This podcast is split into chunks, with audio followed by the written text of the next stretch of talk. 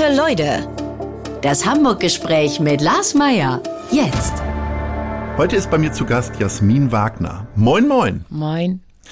Du bist geboren in Hamburg, in Jenfeld aufgewachsen, hast einen Bruder, warst unter deinem Künstlernamen Blümchen die erfolgreichste deutsche Solokünstlerin der 90er Jahre, hast gerade deine neue Single Gold auf den Markt gebracht, bist außerdem Schauspielerin, Moderatorin und leidenschaftliche Hobbybäckerin. Liebe Jasmin, nach zehn Jahren an anderen Orten wohnst du wieder quasi hauptamtlich in Hamburg. Was ist das für ein Gefühl? Es ist wie nach Hause kommen. Ja, tatsächlich so in den Heimathafen einsegeln und alles ist so wie immer und trotzdem neu. Was ist neu? Neu ist vielleicht meine Sicht auf die Dinge, neu bin ich durch die Erfahrungen der letzten zehn Jahre. Ähm, neu sind Möbel, neu ist die Lebensphase, neu ist ähm, das Lebensjahrzehnt. Ähm, alt ist das Gefühl, an jeder Ecke eine Geschichte zu haben. Das ist ja wirklich so wundervoll, wenn man in einer Stadt groß wird, dass man da früher immer zum Sport ist und da immer mit den Freunden abgehangen hat, dass man halt wirklich eine lebendige Erinnerungsdecke über die ganze Stadt legt. Wie ist denn so deine Hamburg-Vita? Also du bist aufgewachsen in Jenfeld, hast das eigentlich erstmal gar nicht so schnell verlassen, ne? Genau, ich bin geboren in, ähm, im Ackerwandsbeek Und dann habe ich wenig weiter meinen ersten Geburtstag gefeiert. Meine Eltern sind dann ähm, in unser Familienhaus gezogen. Und dann bin ich darum in die Grundschule gegangen und dann in die Gesamtschule. Und dann wurde ich irgendwann ein Popstar und war dann weniger da. Und dann ging es nach St. Georg sozusagen? Ich bin mit 25 nach St. Georg gezogen, hatte sich so ergeben, war auf einmal eine schöne Wohnung da und ich hatte eine WG mit einer Freundin und dann habe ich diesen Stadtteil sehr äh, lieben gelernt und irgendwie fühlt sich das, hat sich das nie so angefühlt, dass ich da wieder wegziehen muss, soll. Und es ist einfach so kommod da. Es ist wie ein Dorf in der Stadt.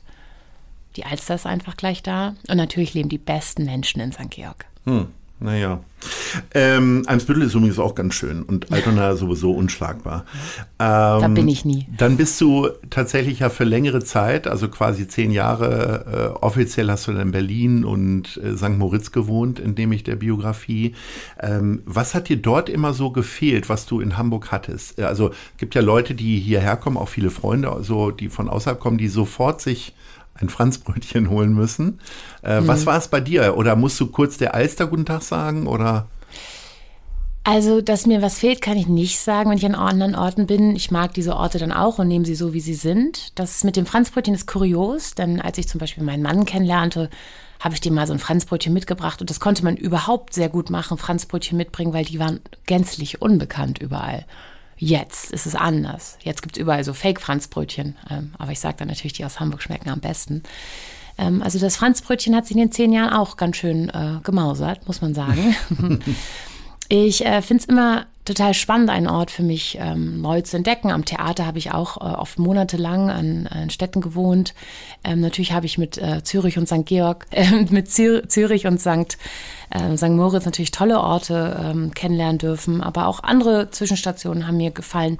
Trotzdem ist nach Hamburg kommen auch irgendwie so wie sich selbst aufräumen.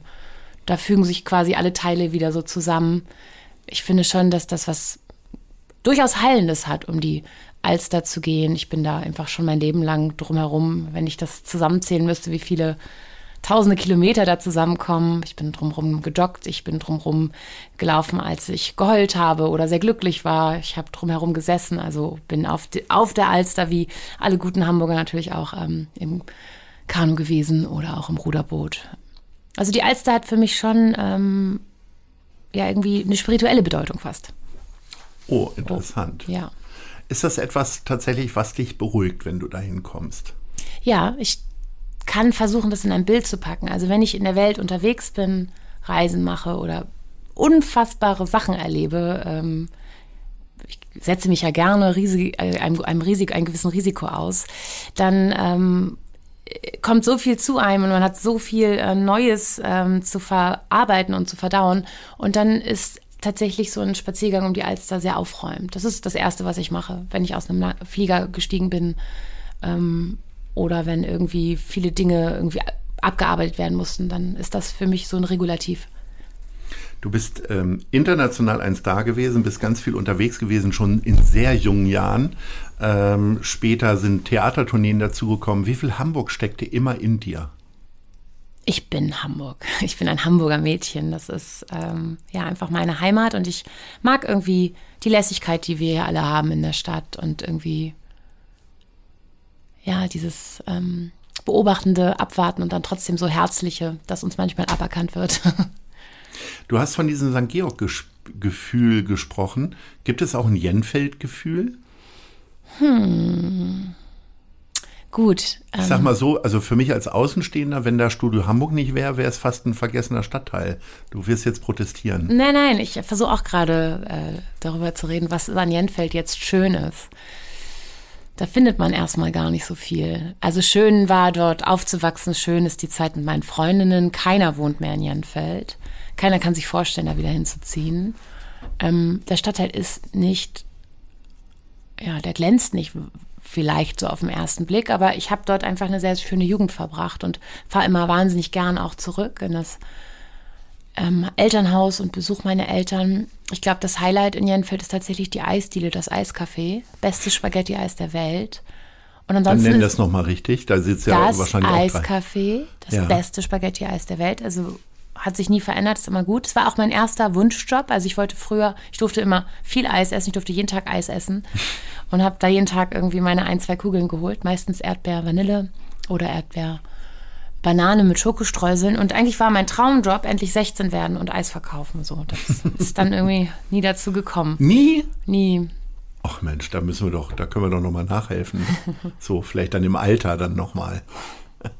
Wenn man aufstocken muss. Ja, ja irgendwie.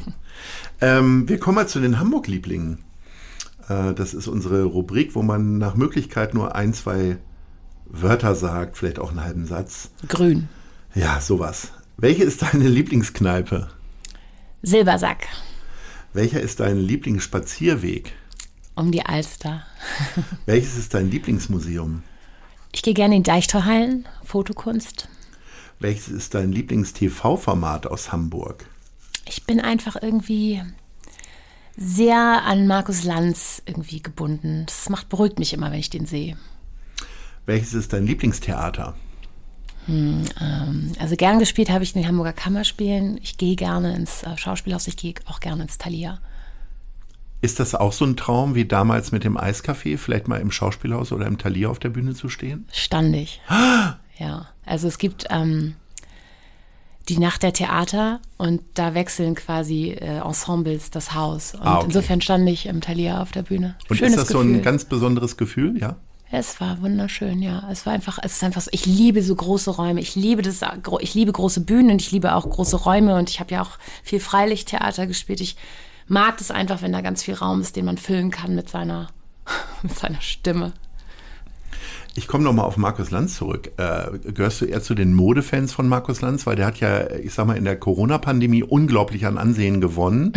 äh, ich mochte das tatsächlich schon früher gerne. Es gehört tatsächlich zu meinen Nachtritualen, dass ich äh, mit Markus Lanz einschlafe. Ja, das, wir schlafen was, alle mit das, Markus was, Lanz Das, was für viele äh, die drei Fragezeichen sind, ist Markus Lanz äh, für mich der Tagesabschluss. Ja, es, äh, ähm, es ist beruhigend. Ähm, es ist immer alles Geschmackssache, aber ich mag seinen Stil. Ich finde es eine sehr... Ähm, ein sehr angenehmer Mensch, äh, auch in echt, also wenn man ihn trifft, ein wirklich feiner Mensch. Hm. Ähm, und äh, ist es für dich auch okay, dass es nicht mehr ganz so bunt ist? Weil es ist ja jetzt schon sehr monothematisch, ne? Tatsächlich. Das kann ich, ich fand dir ja manchmal diese Trash-Runden, also aus Unterhaltungsgründen, fand ich die großartig, wenn dann mhm.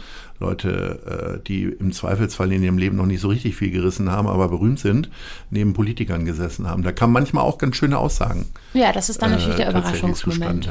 Kannst du dich an was Spezielles erinnern? Nee, hm. das natürlich nicht. Aber irgendeinen hatten sie immer, den ich nicht kannte und wo ich dann erst googeln musste und dann kamen die aus irgendwelchen, man hätte jetzt früher gesagt Nachmittagsserien, aber mittlerweile gibt es solche Serien ja auch abends. Ja, und Prominenz oder das Bekanntsein ist ja, hat ja so viele Möglichkeiten gefunden. Also ich meine, es gibt so viele Ebenen, auf denen Menschen jetzt irgendwie präsent sein können und bekannt sein können, blicke ich auch nicht mehr durch. Das, was du dargestellt hast in den 90er Jahren, war ja quasi, du bist ja ein, ähm, ich sag mal, äh, fast die Mutter dieser ganzen Generation, die dann viel schlimmer daherkamen. Nämlich, äh, du bist auf einmal da gewesen durch äh, Musik, und äh, Musik, die durchaus die Geschmäcker getrennt hat, beziehungsweise die Leute getrennt hat. Aber du bist auf einmal da gewesen und alle haben sich gefragt, wer ist denn dieses Blümchen? Jetzt kommt man mit viel weniger Aufwand irgendwie ins Fernsehen. Im Zweifelsfall läuft man bei Germany's Next Topmodel durch den, äh, über den Laufsteg, äh, wie auch immer. Wie hart war denn diese Zeit? Also alle sehen ja immer den Glamour- und Glitzerfaktor. Aber wie war das für dich quasi schon während der Schulzeit sozusagen nebenbei dann noch bei Viva aufzutreten? Also so im Grundgefühl fühlt sich das an wie eine sehr, sehr lange, nicht enden wollende Klassenreise. Ich hatte es ja irgendwie einfach sehr, sehr angenehm. Meine Mutter war dabei, ähm, meine Tänzer waren dann meine Freunde und immer wenn es irgendwas ganz Besonderes gab, habe ich auch meine Freunde eingepackt. Also ich habe da, glaube ich, eine ziemlich gute Welle geritten ähm, und das war, glaube ich, eine gute Sache, dass es eine Familienunternehmung auf eine Art und Weise war. Da fühlte man sich nicht alleine. Ich kann nicht das, also ich habe in mir nicht das Gefühl, dass das hart war. Ich hatte im Gegensatz zu meinen Freundinnen, die angefangen haben, so klassisch eine Lehre zu machen, eigentlich auch viel mehr Freiheiten. Da gab es ja ganz viel Unfassbares. Nach Amerika fahren und mit den Cheerleadern der 49ers trainieren. Ich war ja auch Cheerleader hier in Hamburg bei den Hamburg Blue Devils oder ähm, mit Delfin schwimmen oder Fallschirmspringen, einfach weil meine Freunde und ich gesagt haben, wir fragen mal, ob die Plattenfirma das bezahlt. Also da gab es ganz viel, äh, was ich für mich nutzen konnte und was verspielt war. Diverse Musiker werden jetzt äh, wahrscheinlich weinen, weil heute nicht mal mehr 5000 Euro da sind für ein Musikvideo. Ja. Äh, was hast du da so? Ich meine, Musikvideos waren ja im Grunde das die Währung. Je teurer und abgedrehter sie waren, desto mehr stand der Künstler im Fokus oder war anerkannt auch von Seiten der Plattenfirma. Was gibt es da so Erlebnisse, wo du gesagt hast, das war ziemlich abgedreht, was wir da gemacht haben? Also die 90er waren auf eine Art und Weise ja so eine Goldgräberstimmung äh, für die Musikbranche. Es gab einfach kein Limit. Es konnte einfach alles wahnsinnig teuer sein und ähm, opulent. Was haben da so Musikvideos von Blümchen gekostet, weißt du es? Ja, also ich war ja schon sehr erfolgreich, deswegen durften sie 150.000 oder 200.000. Ich glaube, die ähm, Mark waren Mark, das ja noch. Die hm teuersten haben mitunter dann Modern Talking oder so gedreht. Dann gab es dann sogar so Budgets von 500.000. Das brauchte man damals, um diese ganzen ähm, Post-Productions zu machen. Heute sehen die Videos mindestens genauso gut aus und sind tatsächlich so viel günstiger. Auf dem Handy entstanden, sozusagen. Es ist doch kurios, dass wir so selbstständig sein können heute. Das äh, war damals nicht möglich. Mhm. Aber insofern gab es eben auch, ähm, es, es, war einfach alles möglich und ähm, ich habe das nicht ähm, in Frage gestellt, sondern einfach irgendwie für mich genutzt und ähm, deswegen sehr viele schöne Momente einsammeln können. Gab es trotzdem mal so traurige Momente oder Situationen, wo du gesagt hast, ich will das alles nicht mehr? Also du, du warst ja immer Blümchen. Also Crow hat ja beispielsweise den großen Vorteil, dass er eine Maske hat und keiner weiß, wie er eigentlich aussieht. Aber du hast ja keine Lockenperücke gehabt, die du eigentlich nur aufgesetzt hast oder ähnliches. Oder ja. doch? Ich bin Crow. ähm, also ich glaube, dadurch, dass ich so jung war, bin ich da irgendwie sehr gut reingekommen. Und man sieht viel weniger Probleme wahrscheinlich auch, ne? Man ist unverkrampfter. Man hat ja auch irgendwie jetzt nicht ein Leben, das man eintauschen muss oder ähm, also nur so ein, so ein Privatleben, das man zurücklassen muss. Ich habe einfach, ich habe einfach damit angefangen und habe mich darin ganz gut eingerichtet und äh, habe auch nach wie vor kein Problem damit, ähm, wiedererkannt zu werden. Es ist einfach natürlich erlernt und recht unproblematisch für mich. Ich habe auch nicht die Erfahrung gemacht, dass ähm, sich keiner in mich verliebt, weil ich eine bekannte Person bin oder dass ich nicht, ähm, ja, dass mich das irgendwie einschränkt. Es gibt mir ehrlicherweise einfach noch viele schöne Goodies dazu. Mm, dass Sachen nerven, dass Dinge anstrengend sind, das ist das Leben. Das äh, empfindet natürlich ein jeder in, in jeder, äh, in jeglicher Art, wie er lebt. Ähm, das empfinde ich auch. Aber ich glaube schon, dass ich mehr Freude habe als äh, viele andere, weil ich, weil ich meine Tage einfach freudvoll gestalten kann. Und das auch immer sehr selbstbestimmt. Und als ich Blümchen nicht mehr sein wollte, habe ich auch aufgehört, Blümchen zu sein. Und durch die Jahre am Theater war es dann möglich, wieder als Blümchen auf die Bühne zu gehen, mit so einer anderen Haltung, mit einem Abstand. 2019 habe ich als Blümchen mein quasi Bühnencomeback gehabt. Und siehe da, jetzt gab es die Möglichkeit, ein neues Album zu machen. Hätte ich auch nicht mit gerechnet, aber das Leben funktioniert, glaube ich, manchmal so in Loops. Das hat mir Harpe Kerkeling angekündigt. Ähm, die Frage ist nur, wie füllt man diesen Loop ähm, aufs Neue? Und jetzt mache ich in der Musikbranche wieder zurückgekehrt eine ganz neue Erfahrung um nochmal auf die früheren Zeiten zurückzukommen, äh, die Familie war ja immer so ein bisschen auch Schutzwall, beziehungsweise auch Freunde. Aber wie hast du neue Freunde erlebt? Also, äh, wenn man so bekannt ist, hat man ja auch eine hohe Begehrlichkeit, dass Leute einfach nur mal einen Moment mit einem teilen. Äh, andere wollen vielleicht einfach sogar noch viel mehr. Wie konntest du da immer unterscheiden? Ich höre einfach auf mein Bauchgefühl und das hat mich äh, noch nie wirklich enttäuscht. Ich habe wirklich viele, viele Freunde. Ich habe viele enge Freunde und es kommen auch leicht welche dazu, weil ich glaube, ich selbst als Freund viel gebe und präsent bin und da bin und mich kümmere. Ähm, und je nachdem, was, wo gerade meine Aufmerksamkeit hingeht, also zum Beispiel Bergsteigen, das ist ja etwas, das ich seit ein paar Jahren angefangen habe, da kommen dann halt Freunde dazu, die auch Bergsteigen und dann machen wir diese unglaublichen Erfahrungen in der Natur zusammen. Mm. Ich habe das einfach noch nie verkrampft gesehen. Also ich denke, wenn jemand es aufregend findet, dass ich meinen Job habe, dann wird er sich dran gewöhnen und dann ist es eben nicht mehr aufregend. So ist es auch mit meinen Partnern. Ähm, vielleicht kurz aufregend, vielleicht kurz kompliziert, aber dann ist es einfach das neue Normal. Und da muss ich vielleicht einfach ein bisschen mehr Geduld haben, bis sich das so setzt, bis Leute dann, die mich neu kennenlernen, nicht aufgeregt sind. Deswegen. Du sagst zwar, ähm, dass du sehr viel gibst ja als Freundin, aber ist es trotzdem irgendwie auch schwierig für deine Freunde, mit Blümchen oder mit der Blümchendarstellerin, als du da raus warst, befreundet zu sein? Weil, also es ist ja so, du gehst ja mit Leuten vielleicht auch nochmal ins Eiscafé und am Ende kommen doch wieder Leute um die Ecke, mittlerweile mit dem Handy, musstest du dich auch erst dran gewöhnen. Ne? Früher hat man Autogramme gegeben, äh, jetzt äh, kommt sofort ein Selfie oder wie auch immer. Ist das, äh, wie gehst du damit um? Oder gibt es dann auch mal einen Moment, dass du sagst, hey Leute, bin jetzt hier gerade, hab gerade ein schwieriges Gespräch, lasst mich in Ruhe?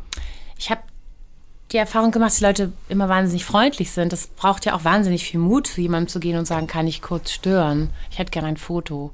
Das sind meistens auch nette Begegnungen. Ähm, und kurioserweise kann es auch zu Freundschaften führen. Also ich habe einen sehr, sehr guten Freund, der war auf einem Konzert von mir.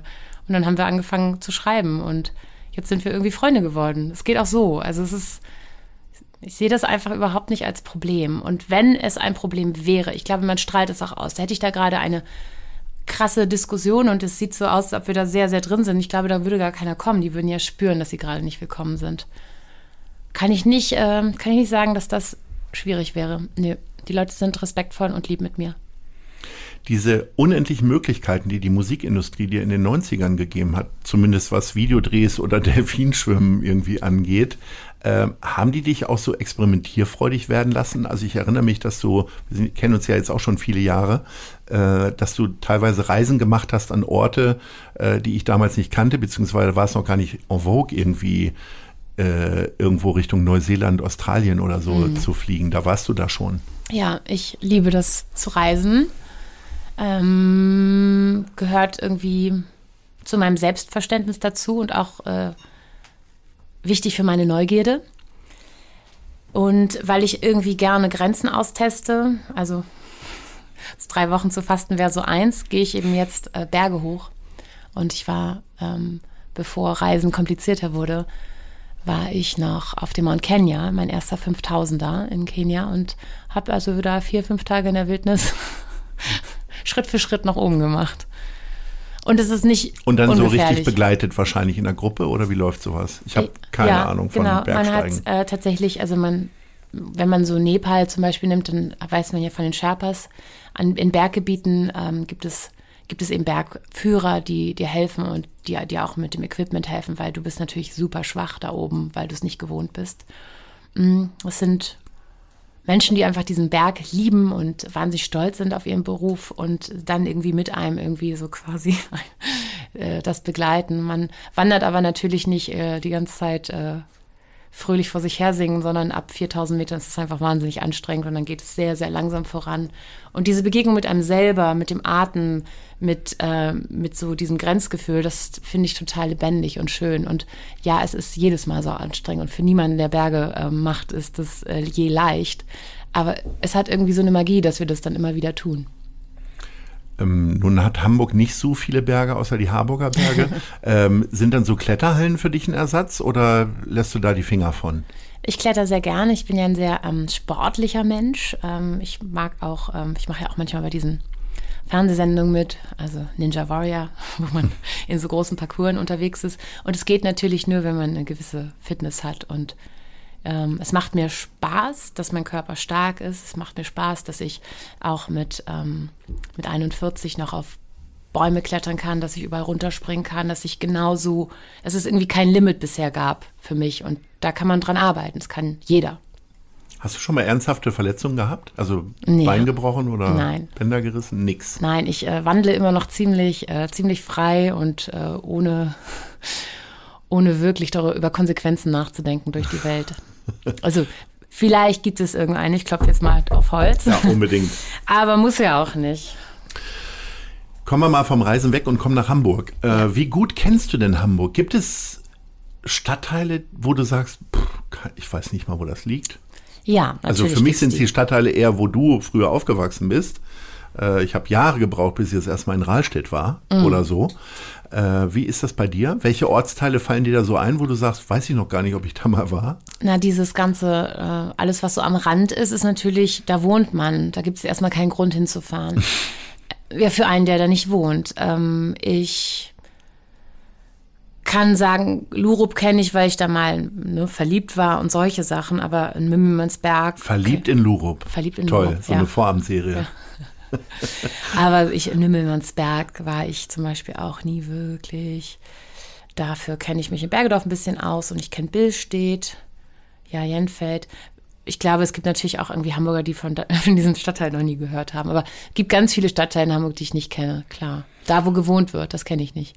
Und gibt es so gewisse Sehenswürdigkeiten, die du auch noch nicht entdeckt hast? Also bist du mit dem roten Bus mal durch die Gegend gefahren oder? Roter Bus macht große Freude, muss ich tatsächlich sagen. Es ist einfach gemütlich, da drin zu hocken und zu sabbeln und ab und zu zu denken, jetzt steigt man aus.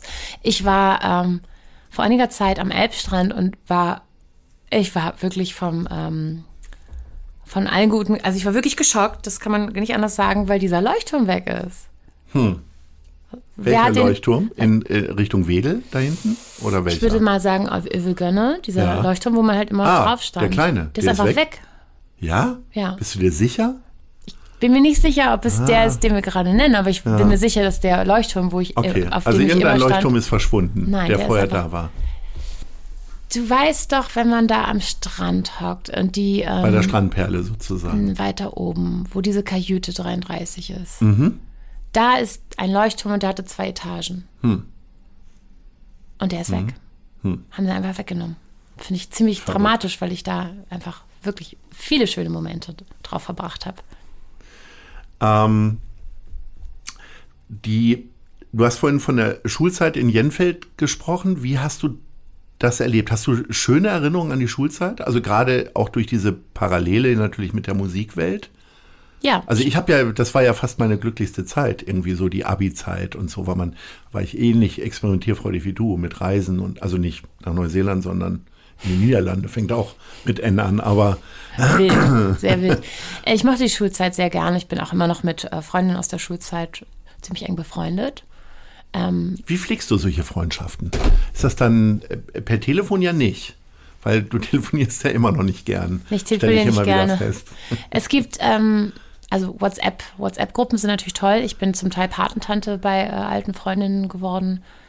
Da ist einfach so eine Grundliebe und dann hat man mal mehr, mal weniger Zeit, aber man weiß immer Bescheid. Also irgendwie, wir sind immer präsent, wenn irgendwas sich im Leben verändert. Und für diesen alltäglichen Schnackkram, da gibt's ja, da gibt's ja immer Freundinnen, mit denen man jeden Tag irgendwie Kontakt hat. Aber ich würde auch sagen, ich habe tatsächlich irgendwann an einem Tag das Gefühl, ich habe meine tausend Worte gesagt. Jetzt mag ich auch, kann nicht mehr kommunizieren. Aber wie pflege ich die? Ich glaube, grundsätzlich ist es erstmal so eine Herzentscheidung, dass man aneinander dranbleiben will. Und äh, ist es dann auch manchmal so, dass du sagst, okay, der muss, die muss nicht gepflegt werden, weil die ist halt da und man telefoniert erst vielleicht zum Geburtstag und man steigt dann doch wieder so ein? Oder ist da schon eher so diese Regelmäßigkeit für dich auch wichtig? Sich mal hier zu melden und da zu melden. Für mich ist, glaube ich, Intensität wichtig, dass wenn man sich sieht, dass man so wirklich präsent ist, da ist, miteinander ist und dann wirklich so einsteigt in das Leben des anderen. Mhm. Mhm. Ich glaube, das ist entscheidender, als jeden Tag anzurufen. Wir haben äh, vorhin schon über die, dein Lieblingstheater gesprochen. Ähm, in der Corona-Pandemie ist es ja so, dass doch sehr viele Kulturlocations sehr gefährdet sind, ob sie jemals noch mal wieder aufmachen. Ja, traurig. Äh, gibt es da Clubs, Kneipen, die ja auch irgendwie zur Kultur gehören, wo du sagen würdest, um Gottes Willen, das darf nicht passieren? Silbersack hast du schon genannt, aber gibt es etwas, wo du sagst, da hätte ich wirklich große Sorge drum? Ich möchte am liebsten, dass alles bleibt. Also Hamburg ist für mich genauso Hamburg, wie es äh, vor der Pandemie war. Und sich vorzustellen, dass diese Lebendigkeit aus Hamburg verschwindet, das wäre traurig. Also Okay, frage ich nochmal anders. Äh, zum, zur Großstadt gehört ja Wandel dazu. Es gibt ja diverse Clubs und äh, Lokalitäten, die du in deiner Jugend oder in den 20ern deines Lebens äh, kennengelernt hast, die nicht mehr da sind.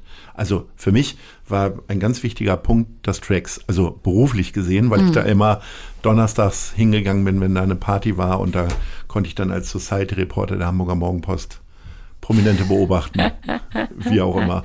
Gibt es für dich sowas, wo du sagst, schade, in New York erlebe ich das, das ist natürlich eh eine Stadt mit noch größerem Wandel.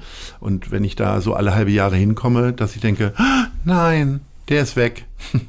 In dem Sinne ist Wandel gut, aber trotzdem, wenn da ein Club war, kam ein neuer rein. So in mhm. dem Sinne meine ich diese Lebendigkeit, die möchte ich gern beibehalten. Tracks erinnere ich mich auch noch, da war ich ja noch ein bisschen jung, aber ich war auch im Tracks ab und zu, habe mich Na klar, da Das war ja der Sport, als viel zu jung in die größeren Clubs zu kommen mit ja, 15 oder so. Sich wahnsinnig erwachsen ähm, verkleiden. mm, also ich glaube, mein Lieblingsclub in Hamburg ist das Übel und Gefährlich. Ich mag das Pal gern. Und ich möchte da auch wieder rein. Und bevor es hier mit Jasmin Wagner weitergeht, möchte ich einmal kurz Werbung machen, und zwar für unseren Kooperationspartner, die Zeit. Auch ich beginne jeden meiner Arbeitstage mit der Elbvertiefung, dem kostenlosen Newsletter von Zeit Hamburg. Was die Elbvertiefung besonders macht, sie ist relevant und prägnant, persönlich und enthält fundiert recherchierte Lesestücke von Autorinnen und Autoren der Zeit. Alle wichtigen Infos rund um Hamburg bekommt ihr auf www.zeit.de slash Elbvertiefung oder von montags bis freitags um 6 Uhr in euer E-Mail-Postfach geliefert. Klickt mal rein. Soweit zur Werbung. Und für dich, liebe Jasmin, geht's jetzt weiter mit den Fragen der anderen Leute.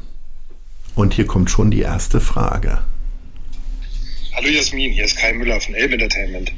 Deine Sprachperformance vom Boomerang im letzten Jahr beim Einer kommt, alle machen mit Festival aus der Elbphilharmonie hat mich sehr beeindruckt. Kannst du dir vorstellen, auch mal ein Buch zu schreiben? Macht's gut. Ciao. äh, vielen, vielen Dank. Schöne Werbung nochmal für unser Festival, was dieses Jahr ja auch stattfindet am 12. Mai. Und man kann auch nach dem 12. Mai immer noch spenden für Mensch Hamburg. Ja, so, unbedingt. Jasmin, die Werbung haben wir jetzt nochmal nötig gehabt. Aber, aber wirklich sehr, sehr gut. Also für alle, die es vielleicht nicht gesehen haben, ich habe Boomerang ähm, vorgelesen mit jedem Bumm. Ja. Und es hat große Freude gemacht. Ähm, also ich meine, für mich in der Elbphilharmonie zu stehen, unglaubliches Gefühl.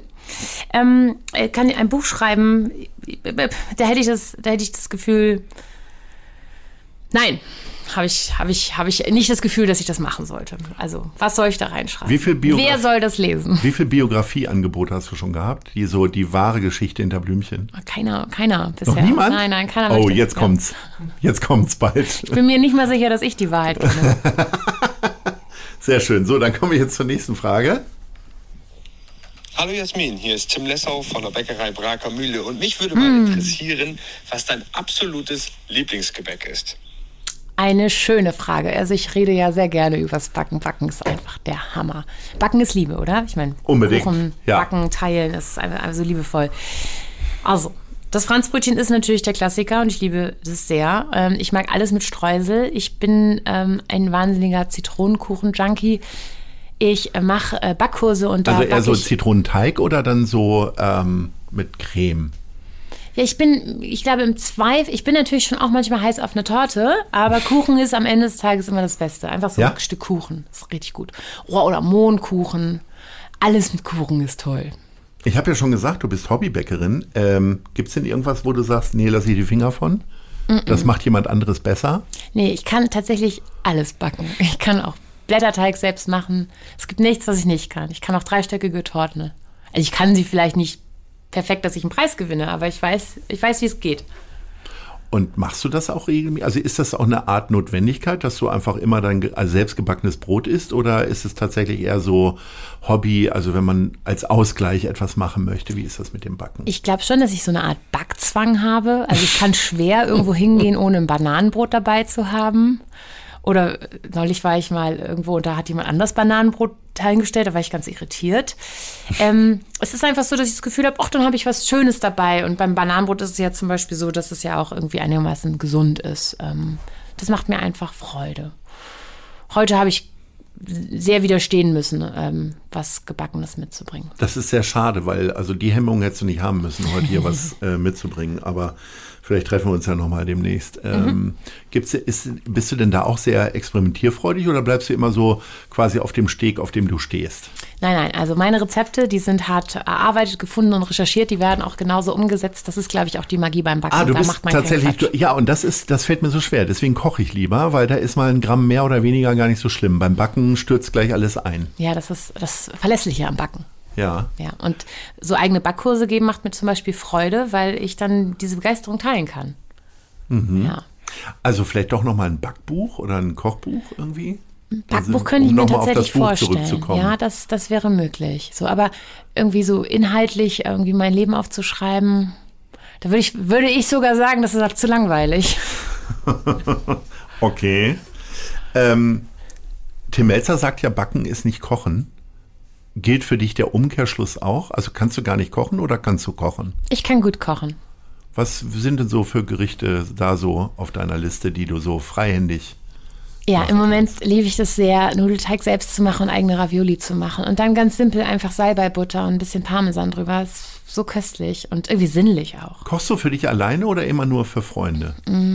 Für mich mache ich sehr einfache Sachen, also Ofengemüse, know, ein kleines Pesto, so mache ich einfache Sachen, aber so einfache Sachen sind eben auch köstlich. Aber ähm, so große Dinnerrunden mit Freunden auf jeden Fall. Ich meine, in Ermangelung von Restaurants äh, würde ich natürlich sagen, war es dann auch für mich dann so, dass ich ähm, viel besser kochen gelernt habe und auch ein guter Barkeeper geworden bin. Denn wenn du es nicht draußen bekommst, musst du es halt selbst Machst du machen. Cocktails auch noch selber? Cocktails auch. Ich, also ich kann einen Killer Espresso Martini. Wahnsinn. Und Negronis kann ich auch empfehlen, die ich mache. Also ich bin, glaube ich, die beste Bar Hamburgs geworden. Ich bin sehr Das ist ein gespannt. bisschen Vielleicht- merkwürdig, sich selbst zu loben, aber da bin ich wirklich selbst immer begeistert und frage mich, Ach, wow. ihr Künstler, ihr müsst das. Also es ist ja auch so, ähm, es ist auch so verrückt, weil man hat, ich habe nie in Frage gestellt, wie viel Geld man in Bars lässt für so einen Drink. So, wenn man es selbst macht, dann sieht man das natürlich auch mit anderen Augen. Wie gehst du denn mit Geld um? Also, man vermutet ja, dass du vielleicht ausgesorgt hast. Man hat in den 90ern ja nicht nur 250.000 Euro äh, Mark für Musikvideos ausgegeben, sondern die Künstlerinnen haben auch ja- jeden Tag haben, haben, haben, 250.000 haben auch jeden Tag so viel Geld bekommen. Äh, auch da habe ich dich in der Phase immer als eher sparsam und bodenständig erlebt. Ähm, hat sich das so durchgezogen? Ich sag mal, Berlin und St. Moritz äh, hören sich immer erstmal so nach sehr großen Verrücktheiten an. Also Hm. Ja, man muss jetzt dazu sagen, dass ich mit einem Schweizer verheiratet Ja, noch bin. genau, ja. Mhm. ähm, bin eben getrennt. Das äh, erklärt vielleicht, warum ähm, es ist nicht so, dass, äh, dass die Schweiz Es war nicht St. hat. Moritz wegen, wegen des Luxus-Skirennens und Es äh, ist ja auf eine Art und Weise, wenn da nicht gerade Ski gefahren wird, schon ein sehr natürlicher Ort. Da ist die Natur einfach drumherum im Engadin einfach traumhaft. Und ähm, bis auf die Gäste in St. Moritz und vielleicht zwei, drei krasse Hotels, ähm, okay, vielleicht 15, 16 krasse Hotels, ist es einfach ein sehr, sehr schöner Ort. Wahnsinniges Natur, ja. Mhm. Ähm, abgesehen davon, wie gehe ich mit äh, Geld um?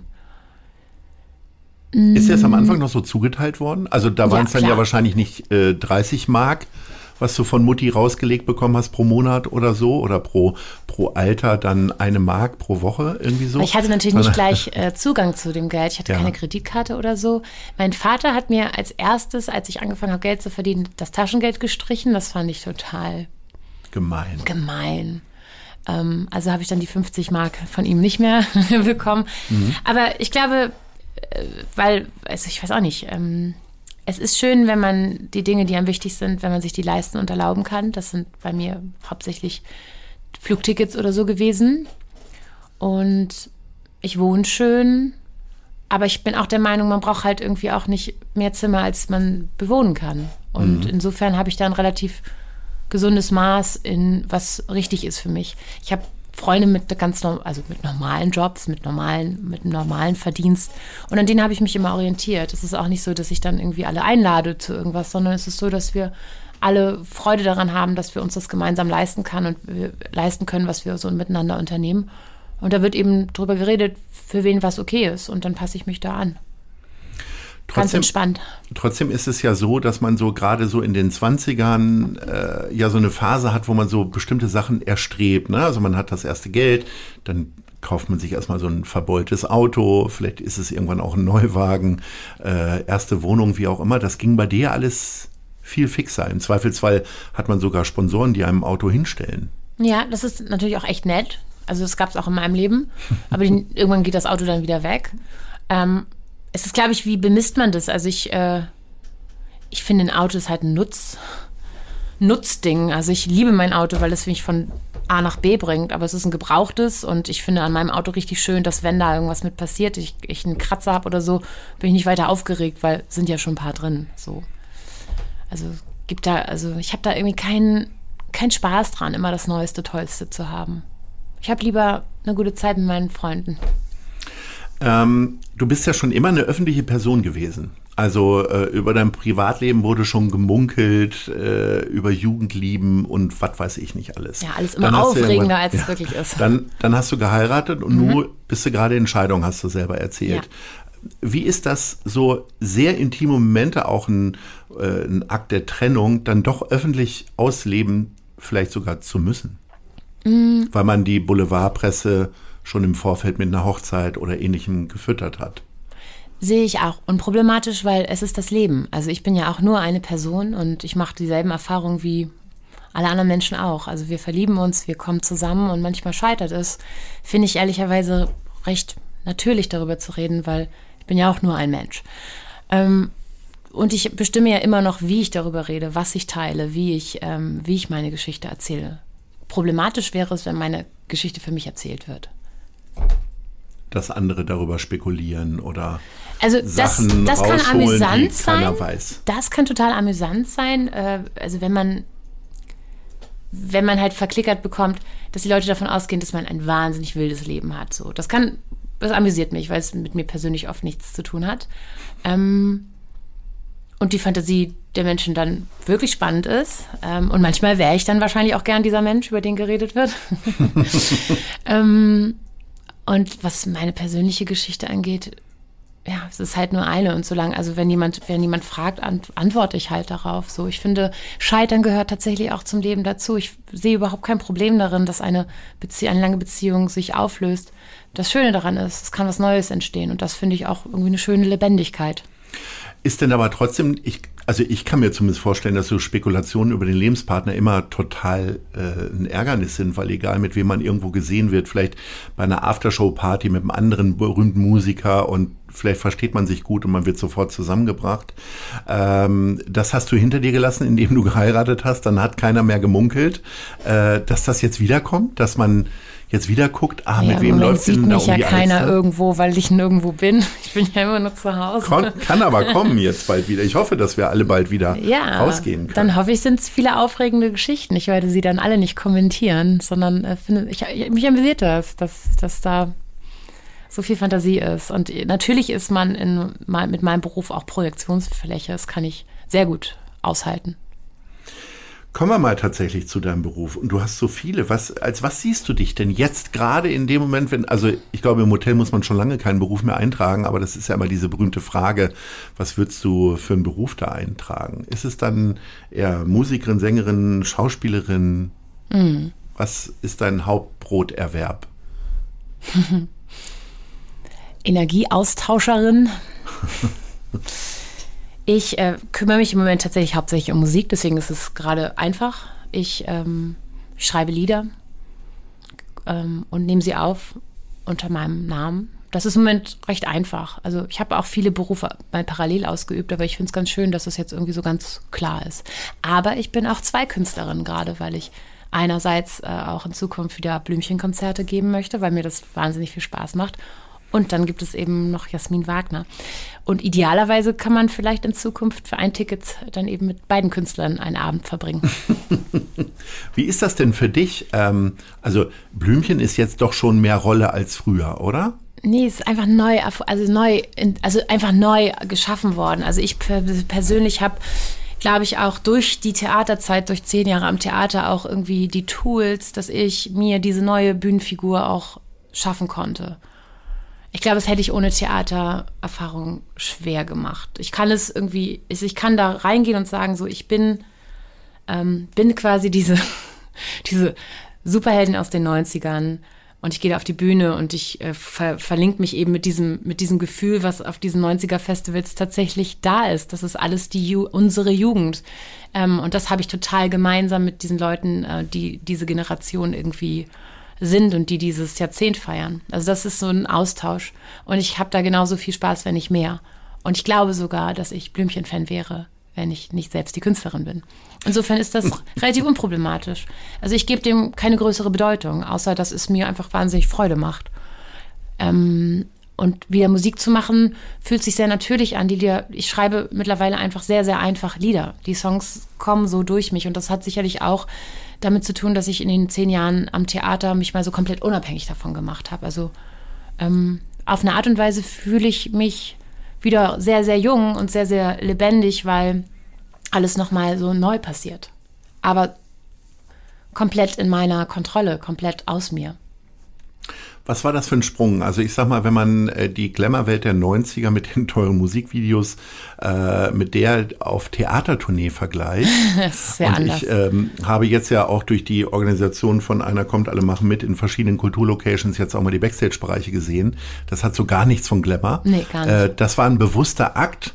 Aber wie ist dir es gelungen, dabei auch wieder so erfolgreich zu sein? Weil du bist ja wirklich in, in äh, sehr gefeiert gewesen, tolle Kritiken, was man erstmal jetzt natürlich von außen erstmal gar nicht so erwartet, dass da jemand kommt, der zwar große Bühnenerfahrung hat, aber wahrscheinlich noch nie länger als ein Drei-Minuten-Lied sich einen Text merken musste, äh, nun aber einen ganzen Abend auf der Bühne steht. Ja, finde ich im Nachhinein auch kurios. Als ich das gemacht habe, ähm, habe ich schon gemerkt, dass alles, also ich meine, klar, niemand denkt, dass Blümchen dann irgendwie zehn Jahre am Theater wuppt und ich muss im Nachhinein auch sagen, wow, was, was für tolle Rollen, was für große Chancen, was für äh, lebendige Momente. Ich glaube, das ist dann einfach auch das Talent von mir, dass ich dann, also ich mache mir einfach nicht zu viel ein Problem damit, sondern sag halt, ich bin jetzt gerne hier, ich bin jetzt gerne mit euch in der Arbeit und ähm, in sechs Wochen haben wir Premiere, let's go. Mm. Ja, schwer zu sagen. Im Nachhinein kann man die Sachen irgendwie einfach irgendwie, finde ich das auch recht, re, recht beeindruckend. Aber als wir, als ich angefangen habe, hatte ich einfach nur Lust irgendwie auf äh, andere darstellerische Formen, auf mich entdecken in, an, in so einem anderen Kontext und einfach auch Teil von einem Ganzen sein. Also als Solo-Artist bist du ja quasi der Mittelpunkt. Alles hat mit dir, fängt mit dir an und hört mit dir auf. Und am Theater habe ich durchaus große Hauptrollen gespielt, aber ich war auch in anderen Produktionen sechs Nebenrollen. Trotzdem arbeiten wir alle für diesen Arbeit und für diesen Abend und geben diese Energie da rein. Und das ähm, hat vor allen Dingen Freude gemacht, ja. Und es ist natürlich wahnsinnig unglamourös. Also auf Tournee sein ist, man kommt an, ich meine, manchmal ist die Tür einfach nicht offen, muss erstmal gucken, wie kommst du ins Theater. Dann ist es nicht mal so, dass da jemand dir Kaffee kocht. Da ist meist, meistens auch gar kein Wasser. Es ist einfach so, ja, kommen Sie rein, machen Sie Ihre Arbeit. Und auch die Umstände ne, sind ja andere. Also früher wahrscheinlich Hyatt und jetzt in Pensionen, die Tiernamen tragen. Äh, ist ja wirklich so. Also wo, wo man zum Teil äh, untergebracht wird, also wirklich so, so ähm, Kaschem so absteigen, wo man einfach auch einfach wirklich nicht mit seinem nackten Fuß den, Te den Teppich berühren möchte. und wo man auch irgendwie wirklich denkt, es ist gruselig. Ähm, und wo man die Kollegin anruft, und sagt so, ich glaube, ich schlafe heute bei dir. Es ist mir einfach zu gruselig. Manchmal waren es aber auch sehr, sehr schöne romantische ähm, Gasthäuser. Man lernt halt wirklich sein Land kennen. Also man ist in ganz Deutschland unterwegs, in kleinen wie großen Städten und ähm, ja, hat aber vor allen Dingen auch ein richtig tolles Gemeinschaftsgefühl. Also mit einem guten Ensemble, das wirklich sehr ähm, schön miteinander arbeitet. Das ist natürlich auch der Wahnsinn, was man da für Momente teilt miteinander. Sehr verbindend. Was glaubst du denn, wie lange es diese Figur Blümchen eigentlich noch geben kann? Ist ja ein bisschen absurd, mit Anfang 40 über irgendwas nachzudenken, was zu Ende sein könnte. Aber hm. ähm, siehst du die auch noch mit 60? naja, ich hätte, ich hätte auch nie gedacht, dass ich mit 40 auf die Bühne gehe und Blümchen sein kann. Ähm, es hat wahrscheinlich einfach mit meiner Fitness zu tun oder mit meiner Kraft. Also ich persönlich fühle mich, habe einfach eine wahnsinnig große Kraft und Energie noch in mir. So. Und ähm, solange ich die habe, kann ich die auch teilen. Und dann ist es vielleicht so, dass wir dem Wort so viel Bedeutung geben. Es ist, also ein Blümchen ist eine kleine Blume, also per se klein und jung. Klein aber, warst du ja nie. nein, aber wenn es, ähm, wenn wir einfach, wenn man es einfach als Künstlernamen sieht, dann kann man sagen, okay, solange diese Musik gehört wird und sie wird gerade gehört. Ich meine, diese 90er sind ja gerade wieder so als Trend da. Ich stelle mich da natürlich nicht hin, wenn da nicht 20 Leute stehen und sagen, gib uns die Lieder. Ähm, aber im Moment ist es so und es macht einfach große Freude. Also mit Weil, 60 höchstwahrscheinlich nicht mehr. Für die jüngeren Hörerinnen unter uns und die möglicherweise mehr so alternativ äh, Alternative-Musik hören. Äh, was ist denn das Gefühl der 90er? Also, das ist ja wirklich interessant, dass so seit zwei, drei, vier Jahren alle auf einmal auf die Musik stehen, wo Und man sich Mode. früher für geschämt hat fast. Also damit meine ich nicht explizit deine Musik, sondern da kommt dann auch Barbie Girl und was weiß ich um die Ecke. Mhm. Oli P. ist irgendwie das männliche Gesicht dieser 90er-Bewegung in Deutschland. Ja, und aber, du quasi das weibliche. aber ne? Lars, du darfst natürlich nicht vergessen, dass du per se auch älter bist als äh, die 90er-Generation und vielleicht als Journalist eben auch diese bisschen arrogante Haltung irgendwie dem gegenübergebracht hat. Für uns anderen ist es einfach der Sound unserer Jugend, der Anfang von elektronischer Musik, ähm, Techno, ähm, der irgendwie in Detroit irgendwie gewachsen ist und dann irgendwie sich äh, total eskaliert hat auf der Love Parade in Berlin, Grunge etc. Also die 90er sind ein sehr interessantes Jahrzehnt, auch was da Musik, also was da musikalisch ging und auch was modisch ging und wie die Zeit in dieser in diesen zehn Jahren, was da überhaupt an Freiheit gelebt worden ist. Also es ist eine, finde ich eine sehr, ja, es ist wirklich ein sehr interessantes Jahrzehnt. Das kann man jetzt im Nachhinein sagen. Da finde ich jetzt, also was was ich danach erlebt habe, weiß ich nicht, ist es einfach digitaler geworden und die Leute, also ich glaube, die jungen Leute leben sich heute anders aus. Nichtsdestotrotz kommen sie auch äh, mit Blümchen in Berührung eben über ihre Spotify-Playlisten oder andere Playlisten. ja. Wie modern bist du denn dann tatsächlich unterwegs? Also Spotify hast du schon genannt, aber wie ist es mit Social Media? Tippelst du selber auf dem Handy? Also für mich ist das merkwürdig. Gibt es einen Jasmin Wagner-Account und einen Blümchen-Account oder wie musst du das alles machen? Es gibt einen Jasmin Wagner Official-Account. Ich freue mich natürlich, wenn gefolgt wird. Ja, natürlich. Ähm, und da steht dann halt Jasmin Wagner, aka Blümchen. Es ist irgendwie eine Person. Auf Spotify bin ich auch Jasmin Wagner Blümchen. Es ist einfach, natürlich ist es eine Person. Und wird einfach zusammengezählt und das finde ich auch total richtig. Mm, also, dass man so viel selbst teilen kann an Informationen, ist, finde ich, ein Plus. Man muss jetzt nicht irgendwie jemand anrufen und sagen, können Sie bitte mal darüber schreiben, dass ich das und das vorhabe. Gleichzeitig ähm, habe ich, glaube ich, in den 90ern gelernt, dass man das Privatleben also eher raushält. Also eine Home Story machen war so ein hohes Gut, das hat man einfach nie gemacht und heutzutage filmt man sich einfach überall selber oder macht wie ich ähm, Backkurse aus der eigenen Küche. Das Zuhause wird irgendwie quasi eine Art ähm, Studio. Ja. Ähm, trotzdem ist es zu Hause. Es wird dann halt einfach anders eingesetzt. Und ich musste mich ein bisschen dran gewöhnen an dieses Social Media Ding. Und ich kann es wahrscheinlich auch noch nicht perfekt, ähm, weil ich habe das Gefühl mit Instagram, das geht ganz gut. Aber jetzt äh, ist ja für uns eigentlich alle so TikTok-Videos machen dran. Und das macht sogar auch Freude. Aber ich kann es nicht so mit dieser Selbstverständlichkeit machen. Ich habe einen Film gedreht, da waren ganz viele Influencer und ähm, YouTuber und Social Media Stars, die machen das, die unterhalten sich mit dir, schauen in die Augen und machen das so nebenbei. Also ich muss mich da immer schon sehr konzentrieren. Interessant, ne? Was da so alles abgeht. Die haben andere Gehirne. Leuten. Die haben andere Gehirne. Ist das aber tatsächlich etwas, wo du sagst, da konzentriere ich mich drauf, das muss ich nicht jeden Tag machen, sondern dann, wenn irgendwie was wirklich Besonderes. Wie, also wie lässt du die Leute da an deinem Leben teilhaben? Mm, ich glaube schon ziemlich sehr, so im, im Rahmen meiner Möglichkeiten. Also ich mag es zum Beispiel irgendwie, wenn ich meine Mutter irgendwie vor die Kamera zerre Oh nein, und sie sich Maria. beschwert. Das ist einfach auch irgendwie amüsant.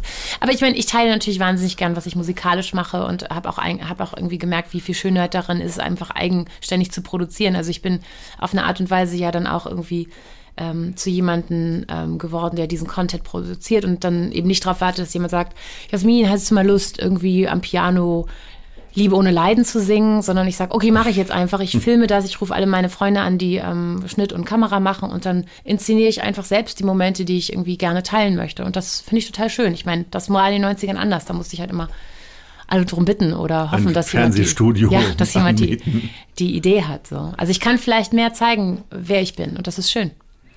Gibt es denn äh, Musik, Pop oder Schauspielstars, zu denen du noch Kontakt hast, so speziell aus den 90ern? Oli P? Gibt es so wöchentlich, tauscht ihr euch aus, wo ihr euch seht, auf welcher 90er-Party? Oder? Die habe ich alle wieder getroffen in diesem 90er-Universum und ähm, es gibt ja auch wenige, die dann auch darüber hinaus existieren äh, oder wahrzunehmen sind. Oli P. gehört ja dazu. Scooter auf jeden Fall. Ja, Scooter sind besonders, ne, weil sie halt wirklich immer weiter gerockt haben. Ähm, richtig toll.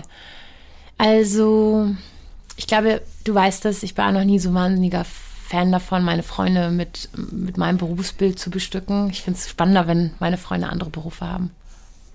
Gibt es also niemanden, wo du sagst, da gibt es immer mal wieder einen Austausch? Eher so, wenn ich sie in beim, also es sind halt meine Kollegen und ich treffe sie bei der Arbeit, aber weil ich im Moment nicht so viel auf Arbeit bin, sehe ich sie halt weniger. Okay. Äh, Du hast vorhin Cheerleader angesprochen bei den Hamburg Blue Devils. Äh, American Football kommt nach Hamburg wieder. Interessiert dich das jetzt? Mm, Als Event schon. Ich glaube, es macht Spaß, äh, so da zu sein. Also wenn ich mir das so vorstelle, da sind dann eben auch ganz viele Leute und wir sind alle total äh, daran interessiert, dass das beste Team gewinnt. Ähm, dass ich mir im Fernsehen angucke, nein. Also Super Bowl, klar, das ist ein Event. Da kann man dann irgendwie auch mit den Freunden irgendwie nachts wach bleiben und die ganze Zeit äh, Fastfood essen. Großer Traum ist für viele tatsächlich zu, bei den Super Bowls mal dabei zu sein. Ist das auch ein Traum gewesen, den du dir erfüllt hast? Ich würde hingehen. Also wenn Aber du hast noch keine Karten gehabt bisher dafür. Nein, ich würde mich nicht drum bemühen. Aber wenn mir jemand sagt, komm mit, mache ich. Und äh, gibt es aber etwas, vorhin hast du so lässig gesagt, dass die Plattenfirma alles bezahlt, aber gibt es irgendwas im Nachhinein auch sehr äh, vielleicht spektakuläres, was du dir selber finanziert hast, wo du sagtest, das wollte ich unbedingt mal machen, da musste ich hin? Also klar, alles mit den Reisen, Berge. ähm, Ich möchte in die Antarktis. Also Aber so eventmäßig? Event. Ähm, Ich wollte unbedingt mal bei einem Spiel des FC Liverpools sein und war vor vier Jahren an meinem Geburtstag da und da haben schön. sie eine der ganz seltenen Heimniederlagen erlebt. Das war schade. ah, das wird Sowas hoffentlich nicht an dir? dich, an dir gelegen haben. Also ich war äh, bei Rock in Rio zum Beispiel. Oh. Ich war beim Burning Man. Solche Sachen, das sind halt Sachen, die mich interessieren. Und da habe ich dann mich selbst drum gekümmert, dass ich äh, diese sehr besondere Erfahrung machen kann. Jasmin, wenn zwei Fragen kommen, dann wissen die unsere Hörerinnen, wir sind schon am Ende. Und die erste Frage ist, wo siehst du dich in fünf Jahren? Glücklich in den Armen von ähm, meinem Lieblingsmenschen.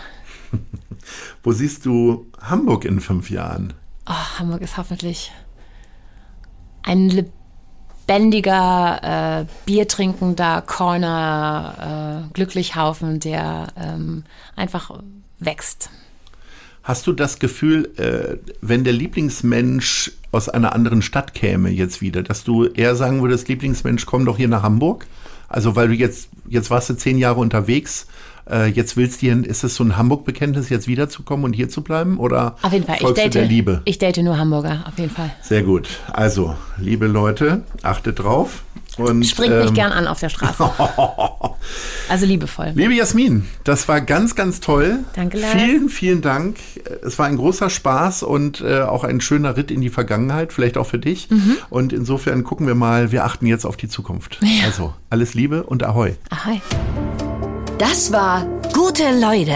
Das Hamburg-Gespräch mit Lars Meier. Von der Gute-Leute-Fabrik, Szene Hamburg, dem Zeitverlag und 917XFM. Folgt dem Hamburg-Gespräch als Podcast auf allen bekannten Streaming-Plattformen. Und die nächste Ausgabe gibt es natürlich auch wieder hier bei 917XFM, Hamburgs Musiksender.